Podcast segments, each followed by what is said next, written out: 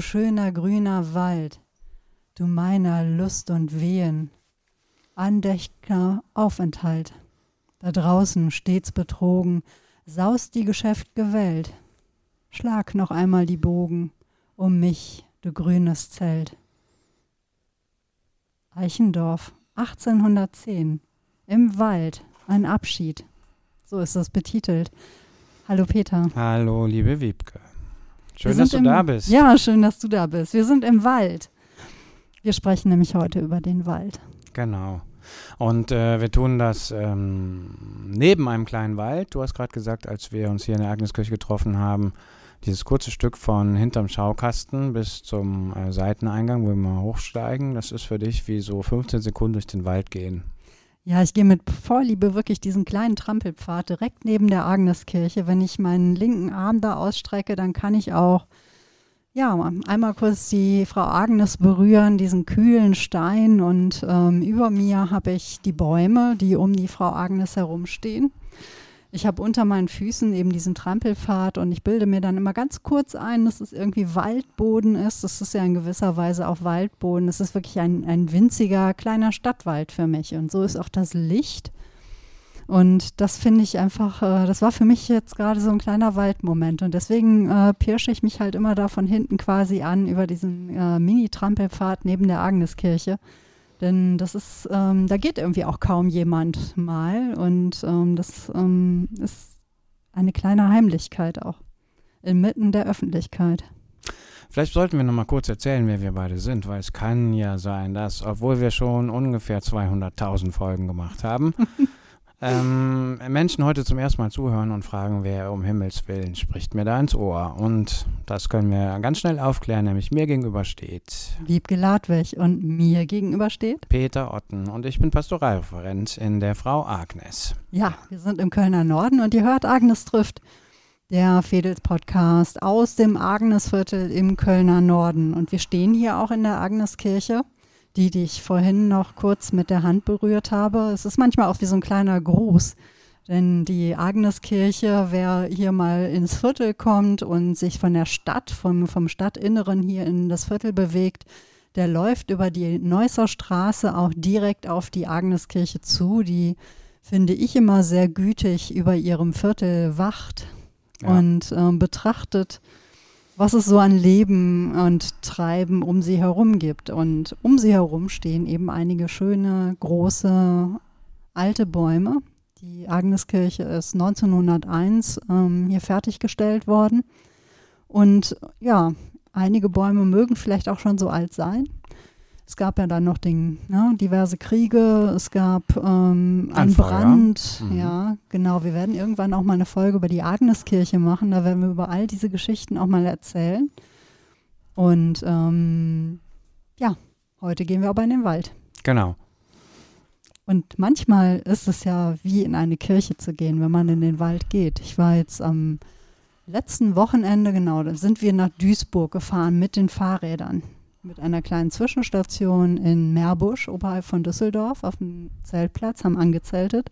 Auch übrigens, da standen wunderbare, schöne, riesengroße Eschen. Und ähm, wir fuhren dann Richtung, Düssel äh, Richtung Duisburg und kamen durch wahnsinnige Wälder.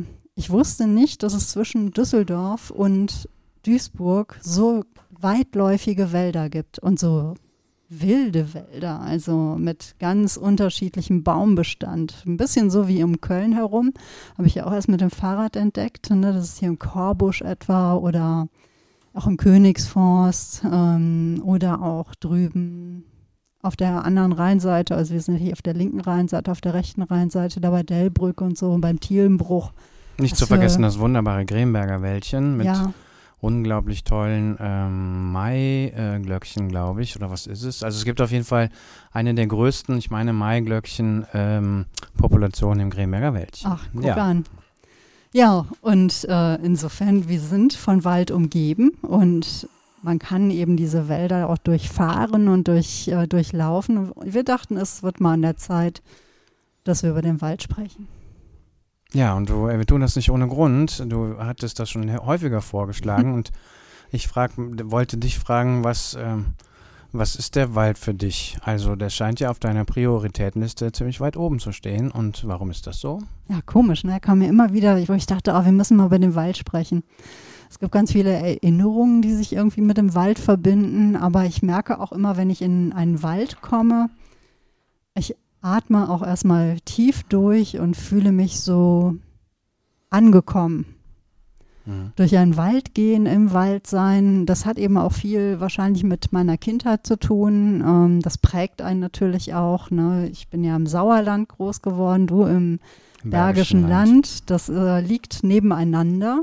Und ähm, wie treue Hörer und Hörerinnen wissen, haben Peter und ich ja auch dieselbe Schule besucht, mhm. wenn auch so leicht versetzt. Und wir haben uns ja hier im Agnesviertel erst wirklich kennengelernt. Eine schöne Geschichte, finde ich auch nach wie vor.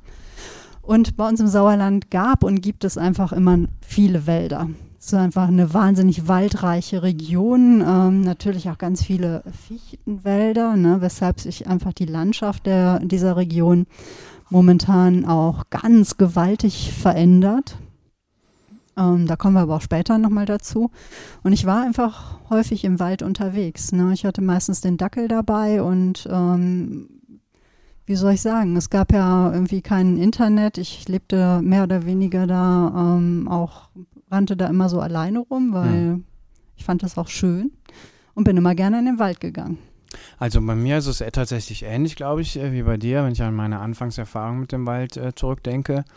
Äh, du hast ja gesagt, ich bin im Bergischen Land groß geworden und mh, mm, in einem ganz kleinen Weiler, würde man sagen. Und im Prinzip, wenn ich aus unserer Haustür rausgegangen bin, äh, bin ich im Wald gestanden.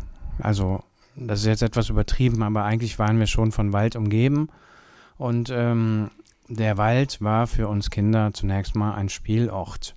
Ja. Und äh, wenn ich sage, er war ein Spielort, würde ich sagen, es war äh, es ein geheimnisvoller Spielort gewesen, weil ähm, wir äh, auch ganz häufig durch die Wälder gestreift sind und haben, äh, haben den abgesucht. Also haben wir den Boden äh, aufgewühlt und äh, haben auch irgendwie so Artefakte gefunden von Menschen, die da vielleicht mal gelebt hatten. Also ich kann mich daran erinnern, dass in einem Waldstück äh, also ein, ein illegal ähm, äh, aufgestellter Wohnwagen gestanden hat, vermutlich von jemandem, der dem dieser Wald gehört hat und der einfach äh, gesagt hat, hier will ich manchmal leben und hatte da so einen Wohnwagen reingestellt.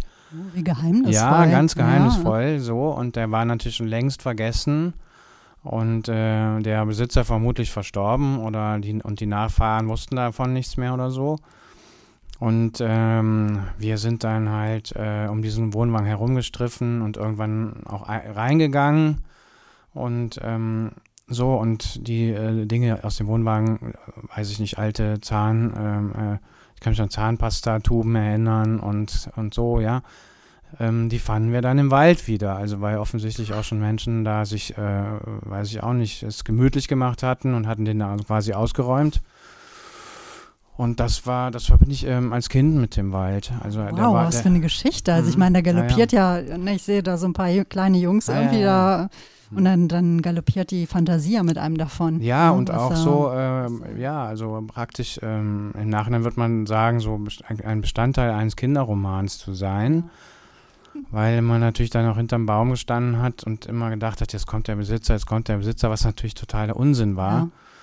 Ähm, und äh, das war schon mit viel Herzklopfen verbunden. Aber was ich, wie, wie, gesagt, eigentlich sagen wollte, ist, und das hat natürlich mit dieser Geschichte zu tun, der Wald war immer geheimnisvoll, der Wald war immer voller Entdeckungsmöglichkeiten. Also es war weniger so die Natur, die, ähm, äh, also dass wir als Kinder gesagt haben, ja, wir wollen irgendwie bei den Bäumen sein oder sowas, sondern der Wald als unergründlicher, geheimnisvoller Abenteuerort. So, das war irgendwie äh, für uns als Kinder, glaube ich, wichtig. Ja, und der hat dann ja auch so aufgenommen. Ne? Man hat sich dem Wald so hinzugefügt und ähm, der Wald hat einen im Prinzip verschluckt. Wenn man irgendwie auf den Feldern unterwegs war, da konnte man ja mal weithin gesehen werden. Ne? Man war dann unter Beobachtung. Also ich meine, wir sind ja beide irgendwie auf dem Dorf groß geworden. Ne? Die soziale Kontrolle, die, kennt, die, die ist da ja einfach stark. Das hat ja positive e Effekte und manchmal geht es einem einfach nur auf den Wecker. Da will man einfach auch mal irgendwo sein, wo einen niemand sehen kann. Und das ist im Wald durchaus eben möglich. Da flutscht man rein und dann Ja. ist man erstmal weg.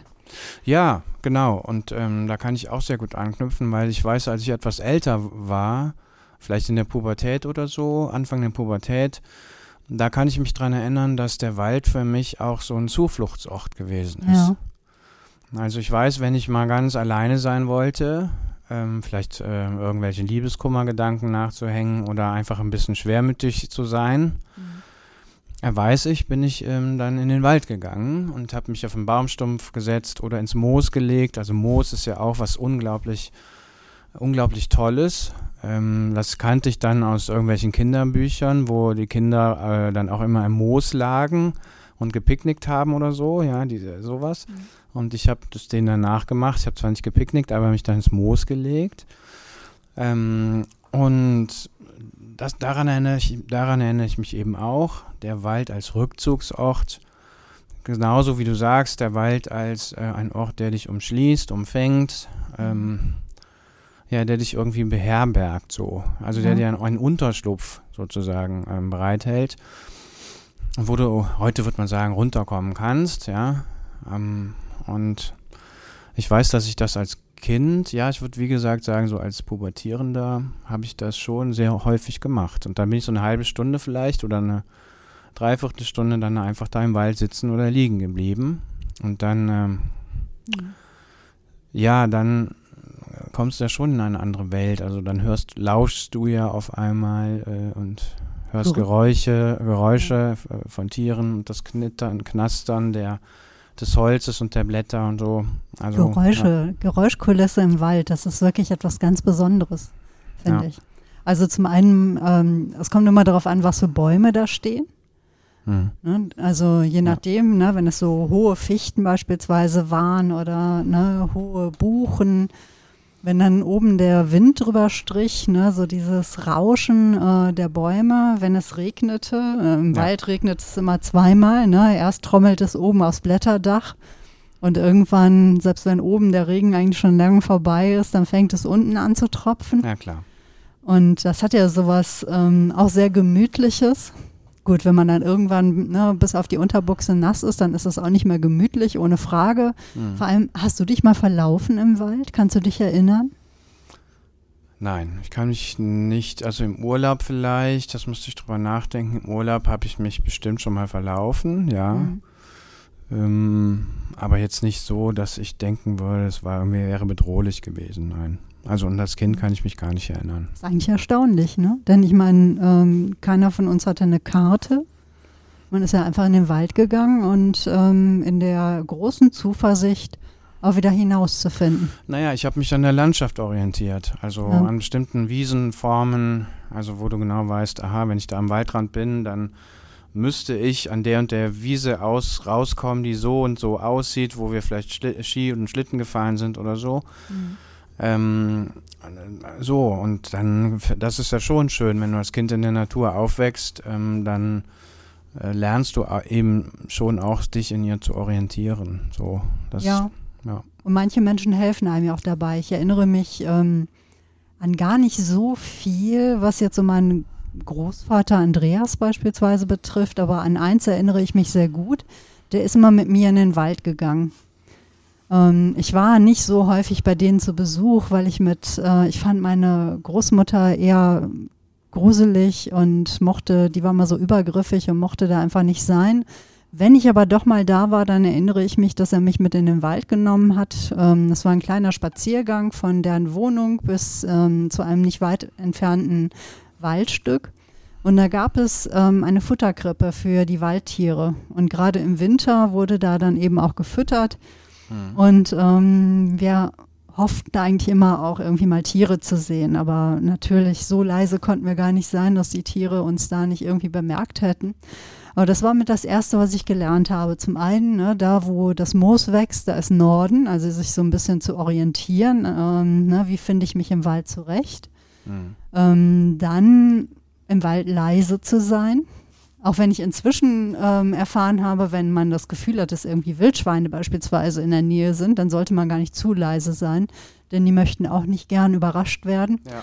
gerade jetzt, ne, wenn irgendwelche Bachen mit ihren Frischlingen unterwegs sind, dann ist es auch besser, wenn die vorher merken, aha, da kommt ein Mensch und deswegen sollte man ja auch so in dieser Brut- und Setzzeit übrigens, die ist von April bis Mitte Juli, ähm, sich möglichst auch an die Wege im Wäldern halten. Denn da die Tiere wissen, wo diese Wege sind, ne, dann wissen die, ah, da könnte mal ein Mensch irgendwie vorbeigehen. Aber wenn man einfach quer durch den Wald geht, wie man das als Kind gemacht hat, Hm. dann äh, rechnen die Tiere nicht mit einem und ähm, man stört sie möglicherweise bei irgendwelchen Brutgeschäften Ja. oder bei der Pflege der Sprösslinge oder aber auch einfach beim Essen, Schlafen, was Tiere eben halt auch alles so machen. Hm. Und das ist eigentlich so was, was ich eigentlich erst später gelernt habe. Aber damals wurde schon so der Grundstock gelegt, ähm, ne, in den Wald gehen und leise sein, Gast sein und sich eben auch als Gast zu verstehen Hm. und möglichst sich so zu verhalten, dass man äh, ja respektvoll ist vor dem, was einen umgibt. Ich erinnere mich als Kind auch noch, dass wir zumindest anfanghaft beigebracht bekommen haben, jetzt nicht total intensiv und strukturiert, weil meine Eltern auch keine äh, Biologinnen und Biologen waren oder so, aber äh, die Früchte des Waldes. Mhm, ja. Also zum Beispiel ähm, ein bisschen mittelbar jetzt, was ich da erzähle, aber ähm, wir hatten ja einen großen Gemüsegarten und da ähm, haben wir immer Bohnenstangen aufgestellt und äh, Stangenbohnen gezogen, äh, angepflanzt, die meine Mutter selber gezogen hat. Die werde ich auch nie vergessen. Also anderes Thema. Und ähm, meine Eltern haben diese Bohnenstangen immer mit Waldboden gedüngt. Ach, echt? Ich weiß nicht warum und wieso. Ich habe das als Kind auch nie wieder äh, hinterfragt, aber das war auch so ein Ritual.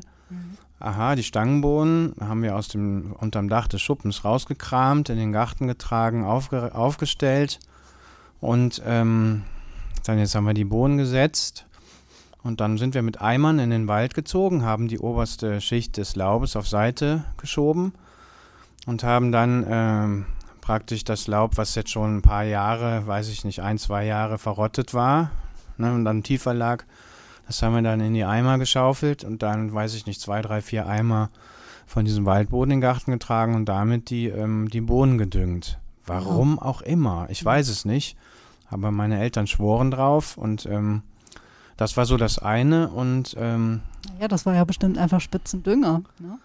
wahrscheinlich, das, ja. Äh, also das war ja auch meistens so ein ganz schwarzer Boden. Genau, Ne? Kohlrabenschwarzer Ja. Boden, richtig. Ja. Und oder zum Beispiel Himbeeren und äh, Waldbeeren im äh, Wald äh, sammeln. Ne? Ähm, das, da kann ich mich auch noch dran erinnern. Also sozusagen die Begegnung mit der Unterschiedlichkeit der Jahreszeiten und auch der, der Fruchtfolge, die es ja durchaus auch im Wald gibt, ähm, die habe ich halt als Kind auch, ähm, auch gelernt. Und ich weiß gar nicht, ob, also hast du noch Waldbeeren kennengelernt? Ja, Das- ja. Diese, Da- meinst du diese Walderdbeeren oder meinst Nein, du diese die Blaubeeren? Diese Blaubeeren, Ja, genau. Das gut. ist ja, Mhm. ähm, die, ne, es gibt ja halt, wa- also ich weiß jetzt nicht, in was für Wäldern die jetzt vorkommen, in welch, Mhm. welchen nicht. Ich weiß nur, dass wir die früher halt auch gesammelt haben. Das ist ja eine unglaublich äh, anstrengende Arbeit, weil die so vereinzelt wachsen. Ja, es ist ja nicht so wie bei Johannisbeeren oder so, dann nimmst du so einen Busch äh, raus und hast da so einen halben Eimer voll direkt, sondern das war ja praktisch wie Perlen suchen gehen. ja, das stimmt. Und ähm, Nee, daran erinnere ich mich gut, denn äh, damit ist auch eine Urlaubs- oder eine Ferienerinnerung ganz eng verknüpft. Ähm, wir haben auf jeden Fall auch zu Hause immer Waldbeeren und Himbeeren, Brombeeren und Mhm. Walderdbeeren auch gesammelt. Aber es war ein Urlaub in Kärnten tatsächlich. Und wir sind gewandert und äh, immer wenn es irgendwie, wenn es etwas zu sammeln gab, ich weiß noch, mit meiner Mutter in die Pilze oder oh Gott, da gibt es ganz viele Brombeeren oder oh meine Güte, guck dir an, hier wachsen ganz viele, hier sind ganz viele Waldbeeren, also Blaubeeren. mh. Dann haben wir alles gesammelt, was man kriegen konnte. Ne? Ich meine, Ja. meine Mutter auch äh, ne, Kriegskind und äh, viel Hunger erfahren in ihrer Kindheit. Die konnte an sowas auch nicht vorbeigehen. Hm. Und ich weiß noch, wir hingen wirklich kopfüber in diesen Waldbeeren und diese Waldbeeren waren wirklich so groß wie kleine Kirschen. Ja. Es war wie im Schlaraffenland, ja, Ja. also ne, eine in den Mund, eine in die, ähm, also wir hatten aus unseren Pullovern, hatten wir dann so Beutel ähm, gebaut und haben diese äh, Pullover und Windjacken ähm, voll gesammelt und dann kam ein Gewitter. Hm. Und du kennst ja auch Gewitter in den Bergen. Das ist schon nochmal eine ganz andere Kategorie. Also, Ja, ne, ja, das sind Wahnsinnsunwetter. Natürlich der Donner, der schallt ja dann auch noch so zwischen den Bergen hin und her. Ne? Also man hört den Donner oder den Blitz. äh, Ja, man hört den Donner nicht nur einmal, sondern der wird ja dann wirklich durch den Schall ne, von um die Ecken geworfen. Die Blitze, die schlagen ein und äh, man fühlt sich wirklich diesen Naturgewalten auch doch sehr ausgeliefert. Und wir schön ne, mitten im Wald, ähm, über uns so die großen Tannenbäume. Und wir saßen dann hinterher irgendwo in einer, äh, in einer Kuhle. Ne? Man soll ja immer so Kuhlen aufsuchen, wenn Gewitter ist. Und äh, mein armer Vater musste los und das Auto holen. Ah, Meine Güte. Es hat geregnet, es hat gedonnert, es hat geblitzt und äh, wir wussten alle nicht, sehen wir meinen Vater oder sehen wir unseren Vater jemals wieder? Schafft er es zum Auto? Er hat es natürlich geschafft. Und wir hatten viele, viele Waldbeeren, die wir Mhm. uns dann haben schmecken lassen. hm, Ja, also das ist so meine Waldbären-Erinnerung. ja. Und auch in diesem Wald zu sein, ähm, während es drumherum krachte und blitzte. Also Gewitter finde ich sowieso einfach echt nicht lustig, ne? weil immer auch wissend, wie schlimm das sein kann. Das war auch in Kärnten, wir wohnten da bei einem Bauern, ne? da ist dann mal ein Nachbarhof abgebrannt durch ein Gewitter. Da sind dann ne, ein Teil seiner Kühe, die auf der Alm waren, bei Gewitter abgestürzt, weil die in Panik geraten waren. Also Gewitter war immer auch ähm, mit Gefahr verbunden und Hm. das hat sich doch tief eingebrannt. Hm. Aber eben auch diese Wälder und diese Waldbären, dieser nährende Wald. Und inzwischen hat sich das auch ein bisschen erweitert. Ich versuche ja irgendwie auch so jedes Jahr mal mindestens noch mal so ein oder zwei Wildpflanzen irgendwie hinzuzuholen auf den Speiseplan. Junge Fichtenspitzen oder auch im Frühling eine jungen Buchen- oder Birkenblätter. Hm, das ist echt köstlich. Hm. Also es ist nicht nur noch auf den Herbst beschränkt, sondern eigentlich kann ich mich jetzt mittlerweile fast das ganze Jahr durch den Wald futtern. Hm. Ich finde sowieso, ähm, wo du sagst, junge ähm, Birkenblätter, ich finde, ähm, die, das mag was mit dem Alter zu tun haben, aber ich finde, inzwischen ist der Wald für mich auch so ein Trostort geworden. Vor allen Dingen im Frühling. Ja, ich habe ja schon das häufig äh, ein paar Mal erzählt, dass wir ein Pferd haben und das Pferd steht äh, nicht weit vom Stommeler Busch und ähm, wir gehen mit dem Pferd ja viel spazieren, auch darüber habe ich äh, schon erzählt. Und das ist jedes Jahr eine innere äh, ähm, Freude, äh, wenn es der März da ist und die ersten Knospen an den, den, äh, an den Bäumen stehen. Und du merkst, es dauert nicht mehr lang und äh, der Wald steht, äh, schaltet auf grün. Und erinnerst du dich, wenn, der, wenn das der Fall ist, also wenn das erste zarte Grün ja aufbricht an den Zweigen, ähm, dann hast du ja den Eindruck, ähm, ja, das, das ist was ganz Zuversichtliches. Und wenn es dann weitergeht, finde ich auch der, die, die, sagen wir mal, die ersten Blätter, die haben ja so eine ganz besondere grüne Farbe. Mhm. Wenn wir jetzt nochmal zurück hier an die Agneskirche gehen, ich sehe das ja, diese großen Bäume, die du am Anfang angesprochen hast, die sehe ich ja jeden Tag auch von oben, weil ich wohne ja da um die Ecke und ähm, ich freue mich immer so, wenn ich die, die Turmuhr nicht mehr sehen kann, weil dann weiß ich, die Bäume sind fertig, ne? Die sind, die Blätter sind alle draußen und äh, jetzt ist der Frühling da. Ja. Und das ist immer dann, wenn ich die Uhr nicht mehr lesen kann. Und ich freue mich vor allen Dingen äh, an diesem satten, frischen Grün, wo ich immer denke, die Blätter kommen aus der Waschanlage. Was ja auch so ein bisschen stimmt, ne? wenn die Bäume dann länger stehen und dann kommt der, äh, der Staub und, und so weiter. Ja, die verändern ja schon auch ihre Farbe. Und ich finde diesen Wald als Hoffnungsort inzwischen. Also wo du halt, wo du halt reingehst und du merkst, der Wald pulsiert regelrecht. Also wo du denkst, der kommt mit dem, mit der Saft und der Kraft und dem Leben gar nicht mehr hinterher. Ja. Ähm, das finde ich, also sagen wir mal, für die Psyche finde ich das extrem wichtig. Also, Mhm. das, ich glaube, das hat mit dem Alter zu tun, klar, aber ich genieße das jedes, jedes Jahr und ich mache das innerlich ganz froh. So. Ich denke, dachte gerade, also was mich mal interessieren würde, ähm, wie, wie siehst du das eigentlich mit den Friedwäldern? Es gibt ja immer mehr Friedwälder, ne? Also dass Menschen, dass Waldstücke auserkoren werden, dass Menschen dort so ihre letzte Ruhe finden. Ähm, ne? Es gibt dann eben keine Friedhöfe mehr, sondern Mhm. eben diese Friedwälder. Ich ähm, mag das ja ganz gern, auch diesen Gedanken, ähm, aber es ist natürlich eine Entortung eigentlich äh, vom Menschen. Also es ist nicht mehr so dieser, dieser, äh, erklärte Ort, äh, wo man eben um äh, die Verstorbenen trauert, wie jetzt auf einem Friedhof, ne, wo eine mhm. Grabstätte äh, da ist, sondern ähm, das löst sich ja ein bisschen mehr auf. Also der Wald an sich ist ja eigentlich dann eben der Ort, wo man, ja, weiß ich nicht, an ne, seiner Toten gedenkt oder trauert. Wie, wie also ne, da du ja, ne, du bist ja hier vom Fach, äh, wie nimmst du das wahr? Also es gibt ja unterschiedliche Konzepte vom Friedwald. Äh, das Extremste, was ich bisher äh, persönlich kennengelernt habe, das ist ausgerechnet da oben am Stommeler Busch, wo ich gerade erzählt habe, wo unser Pferd steht. Da grenzt Köln ja an Dormagen und Dormagen hat da einen Friedwald eingerichtet. Und das musst du dir vorstellen wie ein Urwald in Sauerland. Also da stehen Laubbäume, äh, da gibt es auch keine Wege, sondern die, die, stehen da wild rum und ähm, da wird auch nicht aufgeräumt groß sondern das ist einfach, das ist einfach ein wilder Wald und da sind halt Bäume gekennzeichnet, da wird so ein Band drum gebunden. Und ähm, ich, wenn ich das richtig erinnere kann, an jeden Baum können, glaube ich, vier Urnen bestattet werden. Da hängen auch keine, nicht mehr unbedingt äh, Schilder an den Bäumen. Also du wenn du dann später kommen willst, um halt nochmal an den Ort zu gehen, wird, ist das unter Umständen schwierig. Es gibt wohl irgendwie so einen Plan mit einer Nummer, wenn du deine Nummer noch weißt und so. Ich finde das ähm,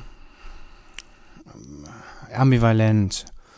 Also ich würde immer sagen, wenn jemand das äh, da für sich selber und seinen Umgang mit dem, mit dem Leben und dem Sterben eine Geschichte erzählen kann, die zu ihm passt, wer bin ich, um da irgendwie zu, drüber zu urteilen? Ich finde, ich habe den Wald, also wenn ich jetzt, wenn wir beide äh, jetzt in dem Friedwald wären, dann würden wir beide sagen, was für ein wunderbarer Ort. Ich kenne diesen Wald allerdings auch im November. Und ähm, da finde ich den unerträglich offen gesprochen. Also wenn du dir vorstellst, dann hat es da mal eine Woche geregnet. Ähm, die äh, Pferde sind äh, da vorbeigelaufen. Du kannst da nicht mehr über die Wege gehen, weil das alles, alles Matsch ist und äh, wie es halt im Wald so ist. Ja. Und ähm, es ist kein grünes Blatt mehr da. Es ist einfach nur noch trostlos. Und wenn ich mir vorstelle, ich würde da nochmal hingehen wollen, in so einem Novembertag, wo du halt, also wo ja die Leute auch am Friedhof gehen, weil es eben auch die Zeit ist, am Friedhof zu gehen, und du läufst da durch diesen trostlosen Ort, da habe ich schon oft gedacht, das, also das fände ich ganz seltsam. Mhm. Also da ist das kein Trostort mehr, ja. Wohingegen am Friedhof, Du kannst ja bei Melaten auch äh, im November gehen und dich erfreuen, ne? Ja. So, weil das halt ein Kultur, äh, Kulturort ist, ne? Mhm. Und deswegen bin ich da ambivalent. Also ich, ich kenne viele Menschen, die, es gibt ja auch so Friedwälder, die werden dann doch noch irgendwie so ein bisschen gepflegt. Dann kriegt da mal ein Gärtner durch und so, ne? Das ist so eine Art Kulturfriedwald vielleicht. Ja. Aber da in Dormagen, das ist einfach ein Wald, wo du deine Urne vergraben kannst. So. Und, mh, mm, ja, da muss man schon ziemlich gefestigt sein, ne? um so einen Winterwald oder dann einen November- oder Februarwald irgendwie, ähm, um den aushalten zu können. Denn ja. natürlich, der kommt einem nicht entgegen. Ich mag ja Winterwald auch gern. Also besonders mag ich Wälder, äh, wenn es gerade geschneit hat. Ja, ja, klar. Wenn überall Schnee liegt, weil plötzlich riecht es nach nichts mehr. Der mhm. Wald, der riecht ja eigentlich immer nach irgendetwas. Ne? Also ich finde im Frühling, das ist so dieser süße Duft, ne, ähm, ja. ne, dieser süße Duft von den frischen Blättern und was alles blüht. Ähm, Im Sommer ist es dann ne, oft so ein, so ein herber, voller Duft, den man hat. Ne? Ja. Gerade wenn es irgendwie frisch geregnet hat, hatten wir Fall, auch ja. über den Regen schon gesprochen, diesen Petrichor, ne, der ist im Wald ja besonders ähm, intensiv. Also dieser Duft, der entsteht, wenn der Regen nach längerer Zeit ähm, auf Waldboden oder auf Boden trifft, dann entsteht einfach durch eine chemische Reaktion so ein ganz besonderer Duft. Und im Herbst, ne, wenn es dann so erdig wird, wenn auch schon so der erste Verfall wieder einsetzt, das mhm. finde ich ist auch so ein ganz besonderer Duft, den ich auch sehr mag. Mhm. Da, ähm, aber im, im Winter ist der, der, Wald natürlich oftmals auch einfach unwirtlich. Man merkt irgendwie, er schläft so vor sich hin. Was man immer wieder findet, sind Pilze. Mhm. Ne? Aber auch das ganze Jahr über habe ich auch ähm, erst in den letzten Jahren eigentlich äh, gelernt durch verschiedene Menschen, die sich mit Pilzen befassen und bei Instagram das ganze Jahr über gefundene Pilze äh, posten, wo ich immer denke, ach guck, was jetzt gerade so an Pilzen ja gerade da äh, aus dem Boden kommt, also an den Fruchtkörpern dieses Pilz, hm. finde ich immer ganz faszinierend. Und äh, ich liebe es dann im Schnee durch den Wald zu gehen und das ist so total ruhig.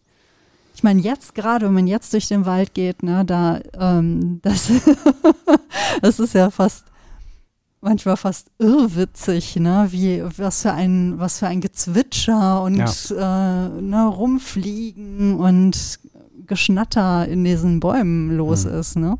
Ja. Man, was weiß ich, man sieht die Eichhörnchen rennen und äh, die Vögel sind begeistert dabei, sich fortzupflanzen ja. und ähm, sind natürlich auch aufgebracht, ne, wenn irgendwie äh, irgendwer im Wald ist oder irgendjemand das auf ihre Brut abgesehen hat. Ja.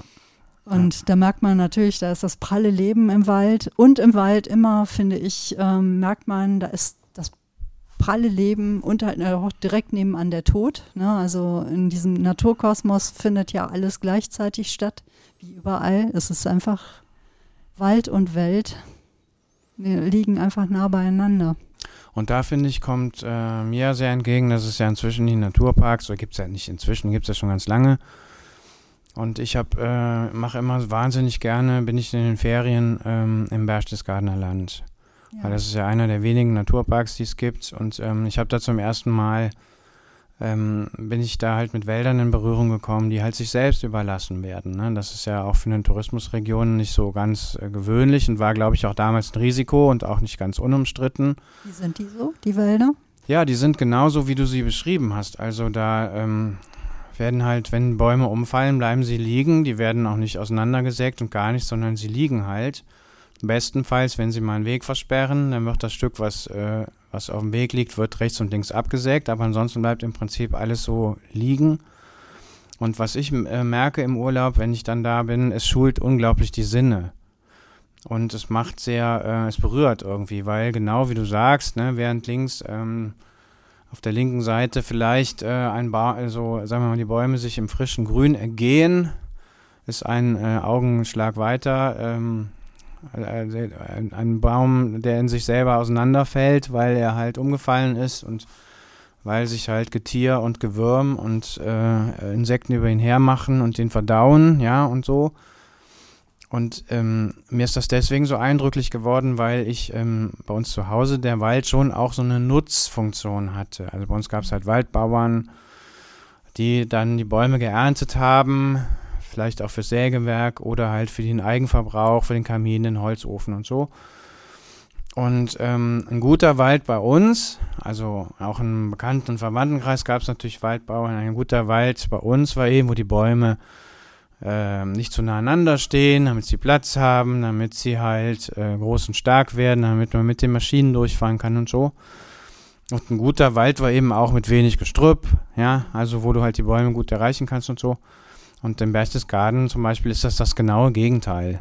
So, da wächst es einfach so vor sich hin. Und ich habe zu Hause auch nie diesen Zusammenhang entdeckt, ja, wie das eine mit dem anderen zusammenhängt. Also, dass es wichtig sein kann, wenn ein Baum umfällt. Mhm. Das war halt zu Hause unmöglich. Also wieso soll ein Baum umfallen? Also der wird geerntet und dann wird der verkauft, ja. Und wenn mal einer umfällt, dann muss er da raus, weil ja, genau. ne, der verrottet ja dann und man kommt mit den Maschinen nicht mehr durch. Ja. Und wir und vielleicht, wissen, vielleicht kommen irgendwelche Tiere, die man da nicht haben will oder keine Ahnung, ja. ja. Und ähm, und äh, sagen wir mal, das, das wollte ich eigentlich damit sagen. Also den Zusammenhang von Werden und Vergehen, ja, den der Zusammenhang, dass dass auch etwas verrotten darf. So, ja, es will jetzt nicht den platten Spruch vom Kreislauf des Lebens bringen, aber ein bisschen äh, davon hat das ja natürlich. Das habe ich ehrlich gesagt erst relativ spät kapiert und entdeckt, obwohl ich äh, auf dem Land groß geworden bin. Ne? Aber vieles davon hat eben damals keine Rolle gespielt. So. Hm. Vielleicht weil du auf dem Land groß geworden bist. Und auf dem Land dient die Natur ja vor allem einfach ähm, einem bestimmten Zweck. Ja, genau. Das heißt, der Wald ist ähm, ne, dafür da, dass man ihn erntet und äh, das Holz verwertet. Und deswegen muss der Wald eben so sein, und das rächt sich ja gerade, das sehen wir ja alle ne, in den Wäldern, dass diese Monokulturen und diese äh, tiptop gepflegten, also zu Tode gepflegten mhm. Wälder ähm, sich also dem, dem Klimawandel nichts entgegenzusetzen haben. Ne? Deswegen verändert sich ja einfach die Landschaft auch sehr und die Waldbauern, die gucken einfach auch in die Röhre. Ja, und das verführte zu absurden äh, ähm, Dingen. Also ähm, ähm, bei uns äh, am Land, das wirst du im Sauerland ja auch äh, gekannt haben, gab es immer einen, der hat die Jagd gepachtet. Ja. Jagdpachten heißt, äh, mal kurz erklärt, dass halt in einem bestimmten Gebiet die Menschen, die da, denen da ein Wald gehört, die verpachten das an einen bestimmten Jäger. Der Jäger hat dann dafür zu sorgen, dass er, der muss irgendwas bezahlen, glaube ich, und der muss halt dafür sorgen, dass ähm, ja, dass das Wild halt im Zaum gehalten wird und dann irgendwie die Bauern nicht äh, die Felder kaputt macht und so weiter. Ja. So. Bei uns gab es mal einen Jäger, der hat die, äh, den Wald gefegt. und äh, ich habe, äh, es gibt ja dieses Lied, ne, auf die Bäume hier Affen, der Wald wird gefegt. Ich habe als Kind immer gedacht, was ist das für ein Quatsch? Der Wald wird gefegt. Und ähm, bis ich das mal selber als Kind äh, gesehen habe, der mhm. hat halt, ja, der hat so Schneisen im Wald gefegt. Also da musst du dir wirklich vorstellen, wo du halt dann den, den schwarzen Waldboden gesehen hast und hat das Laub halt auf die Seite gefegt und die kleinen Äste und so. Und warum hat er das gemacht? Wenn er nachts unterwegs war, äh, zu seinen Hochsitzen, dann wollte er das Wild nicht aufscheuchen äh, und wollte keine Geräusche machen und deswegen hat er den Wald gefegt, ja. damit er da geräuschlos durch den Wald laufen konnte. Und als Kind ähm, haben mir mal, ich habe da meine Eltern irgendwann mal gefragt, warum ist das so? Dann haben die mir das erklärt und dann haben sie gesagt, aha. Mhm. Aber ich habe jetzt irgendwie nicht gedacht, ist der bekloppt oder so? Ja, ja? nö, das stellt man ja auch erstmal nicht Nein, in Frage. Genau, ne? man, stellt man nicht in man Frage. Denkt, aha, okay, aber, äh, deshalb macht er das also. Genau, ja. und ähm, man nimmt es halt so hin. Man nimmt es so hin, genau. Ja, ja der Wald wird gefegt. Ja. Mhm. Ja, und da hat sich echt einiges verändert. Ich bin ja auch sehr gerne in der Eifel und da gibt es ja eben auch den Nationalpark und das ist ja auch so. Da liegt halt, da darf auch alles liegen und wachsen und sprießen, wie es halt so ist. Und ähm, interessant ist ja, dass sich das ja auch viel verändert hat. Also dass wieder Tiere äh, sich angesiedelt haben, die lange äh, verschwunden waren. Ne? In der Eifel beispielsweise die doch sehr scheuen Wildkatzen. Mhm. Oder äh, man munkelt auch hier und da von einem Luchs. Hm. Und hier und da, auch im Hohen Fenn an der Grenze zu Belgien, ne, sind auch schon Wölfe gesichtet worden. Und ähm, ich weiß auch, dass im Sauerland etwa auch schon mal ein Wolf gesichtet wurde. Hat alles natürlich auch äh, seine zwei Seiten. Ne? Denn ich meine, Deutschland ist nun mal ein sehr dicht besiedeltes Land mal gucken, ob das so alles so gut geht. Also, und die Ängste sind halt da. Ne? Das ist auch wirklich ganz interessant, ähm, wenn man sich so mit dem Wald beschäftigt. Der Wald, in dem die wilden Tiere wohnen und der Wald, ne, im Wald, da sind ja. die Räuber. Also der Wald, der hat natürlich auch lange Zeit auch etwas sehr Furchteinflößendes gehabt, denn der Wald, so wie wir ihn kennen, ne, dass er halt so erschlossen worden ist mit vielen Wegen und einem Wanderwegenetz, dank ne, Alpenverein, Eifelverein, wie sie alle heißen, Sauerländer Gebirgsverein. Mhm.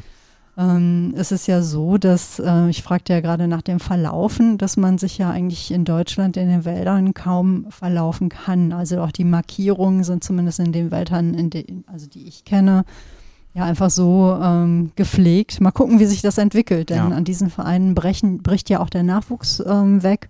Mal sehen, ähm, ob das auch weiterhin so sein wird. Aber noch ist es eben so, dass ähm, unsere Wälder einfach wahnsinnig gut erschlossen sind. Natürlich auch, weil sie viel eben industriell genutzt wurden und werden. Und das verändert sich ja gerade. Ich bin übrigens als äh, Jugendlicher, habe ich zweimal im Wald übernachtet.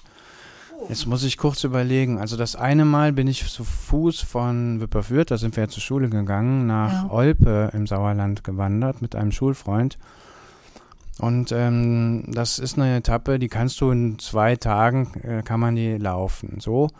Und ich weiß noch, dass wir ähm, im Wald übernachtet haben. Und ich bin heute noch erstaunt, dass meine Eltern gesagt haben, ja, dann äh, ist das auch kein Problem. Ihr seid losgegangen und habt einfach Wir sind nach der Schule, von der ja. Schule losgegangen, genau. Ja. Und äh, der Matthias hatte eine Wanderkarte dabei, hat sich das irgendwie vorher überlegt, wie wir zu gehen hatten. Das sind natürlich Wanderwege benutzt und so. Und ungefähr auf der Hälfte ähm, haben wir uns im Wald, in den Wald gelegt. Also wir haben, da äh, muss ich dazu sagen, so eine Schutzhütte gefunden, mhm.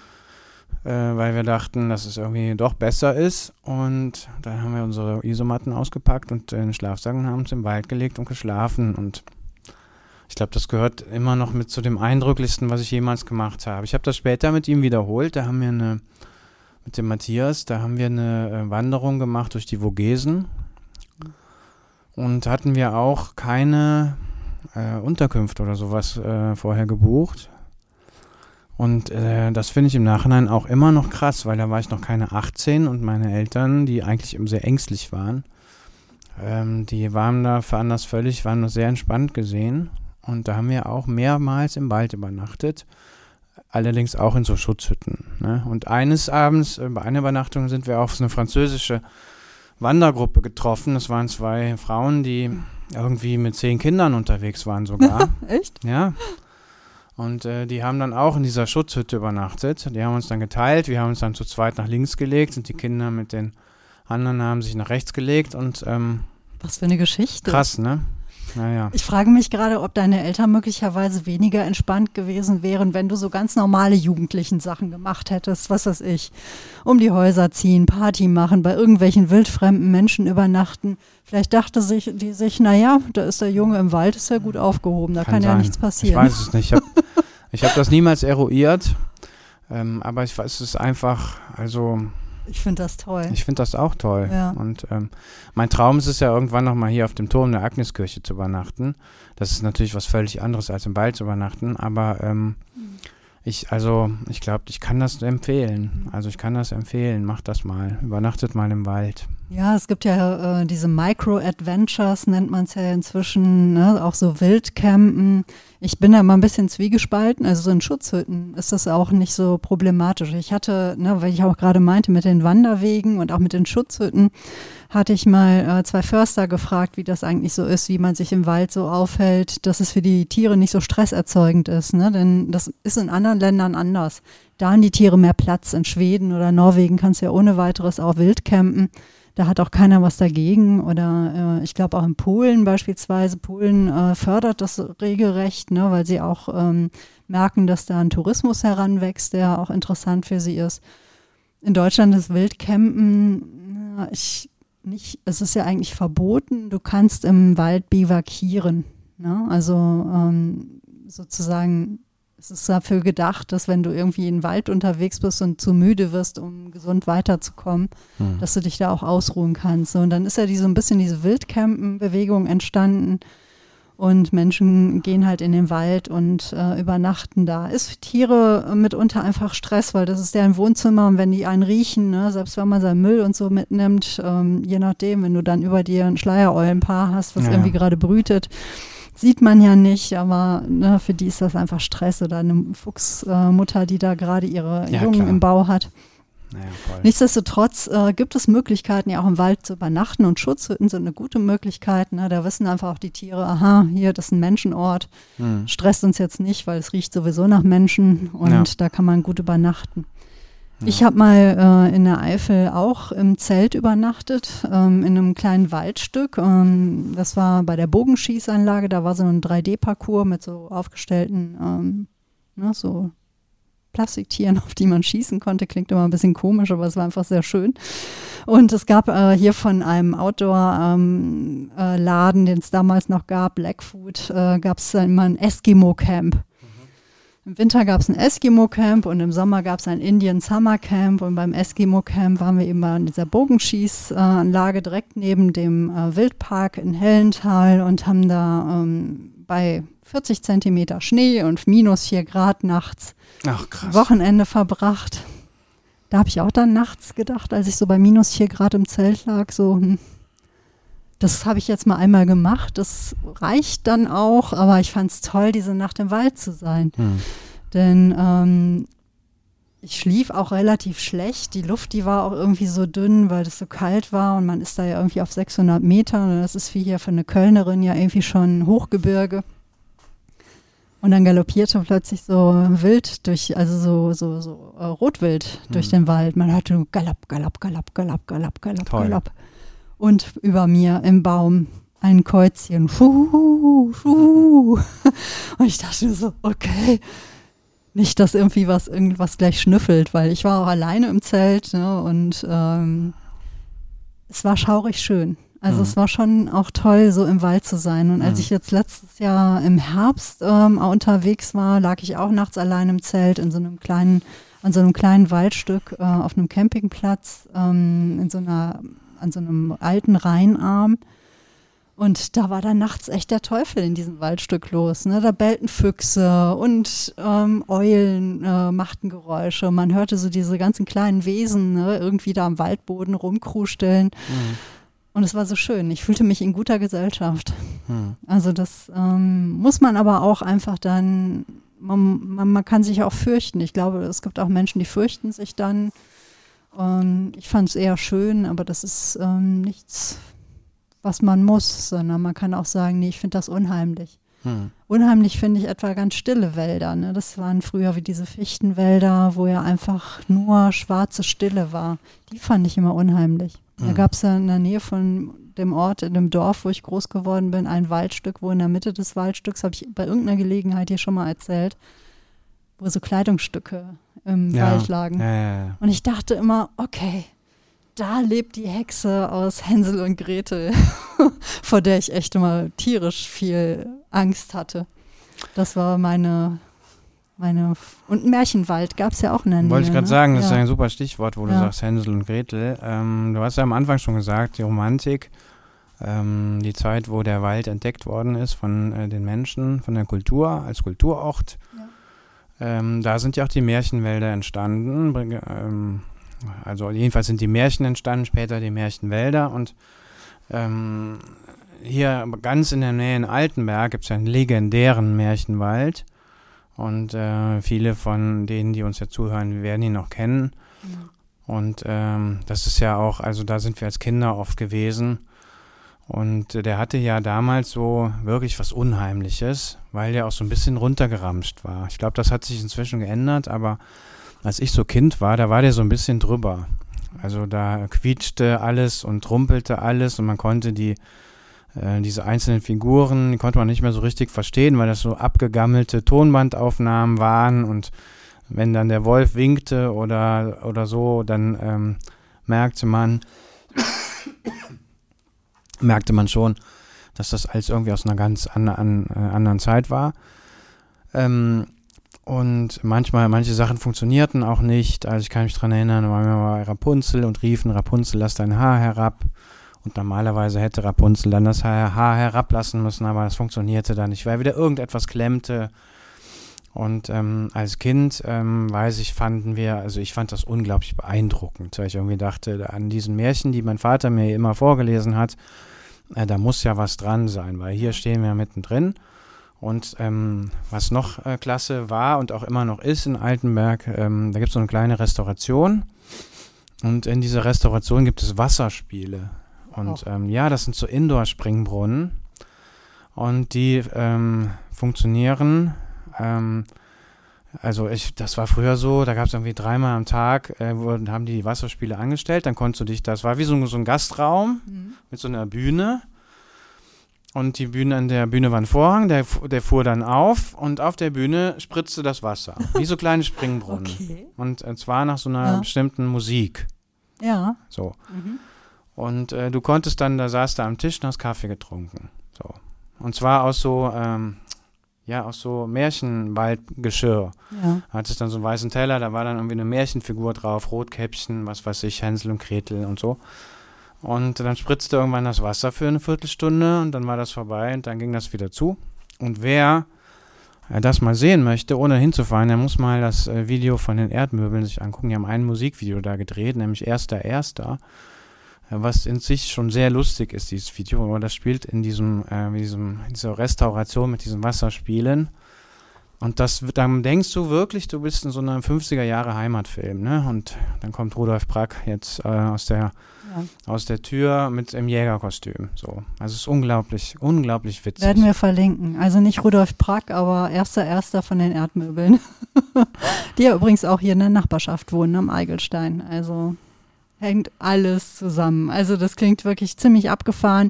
Ich dachte noch, irgendwie ist es auch sehr rührend, ja, also ähm, mit was man alles so zu erheitern war. Wir hatten ja, ähm, ich glaube, den kennst du gar nicht, zwischen Marienheide und Wipperfürth oder Marienheide und Ohl. Ist auch da, ist auch schon ein bergisches Land. unweit aber eben von diesem Teil des Sauerlands, in dem ich groß geworden bin, gab es auch einen Märchenwald, Gogarten. Ja, klein. Und ich erinnere mich auch, dass es auch schon damals irgendwie auch ein bisschen rumpelig war, wahrscheinlich ähnlich wie in Altenberg. Man hatte auch gar nicht so den Anspruch, dass das alles so funktionierte. Und irgendwann ist dieser Märchenwald verkauft worden in Privathand und ähm, ist ja verrottet. Ich weiß gar nicht, ob der inzwischen abgeräumt ist. Ich weiß, dass ähm, Vielleicht weiß das Publikum das. Unsere Weiß Zuhörerinnen nicht. und Ja, Zuhörer. genau. Also wenn ihr irgendetwas über den Märchenwald in Gogarten wisst, erzählt es uns. Interessiert mich echt brennend. Hm. Die letzten Bilder, die ich mal von äh, dem Märchenwald gesehen habe, es war wirklich so, so ein abandoned place, ja, also so ein Ort des Verfalls, wo alles rumwucherte und das eigentlich ja Toll. auch total passend zu diesem Märchen, ne? so verwunschen, Ja. geheimnisvoll. Ja, ja. Und immer auch so ein kleines bisschen bitterböse, denn ich meine, die meisten Märchen, wenn man mal so näher drüber nachdenkt, die haben auch nichts wirklich Heimeliges. Nein, nein, absolut. Ja. Und wie gesagt, Hänsel und Gretel, ne, die da durch den Wald gehen und dann an dem Lebkuchenhaus von der bösen Hexe gefangen werden. Hm. Ich finde es nach wie vor ziemlich schauerlich. Ja. Es gibt schönere Märchen auf jeden Fall als Hänsel und Gretel. Aber es war ja auch die erste Oper, in die meine Mutter mich mitgenommen hatte, hatte ich ja auch mal erzählt. Also irgendwie zieht sich das so durch. Ja. Ja, Wälder. Also ähm, ihr, ihr merkt, es lässt sich über den Wald und über die Wälder unheimlich viel erzählen. So ist es. Ähm, Ja, und, und, vielleicht ähm, war das auch mit ein Grund, warum ich einfach Lust hatte, mit dir mal über den Wald zu sprechen. Ja, und mit dir wunderbar, durch wunderbar. den Wald zu spazieren.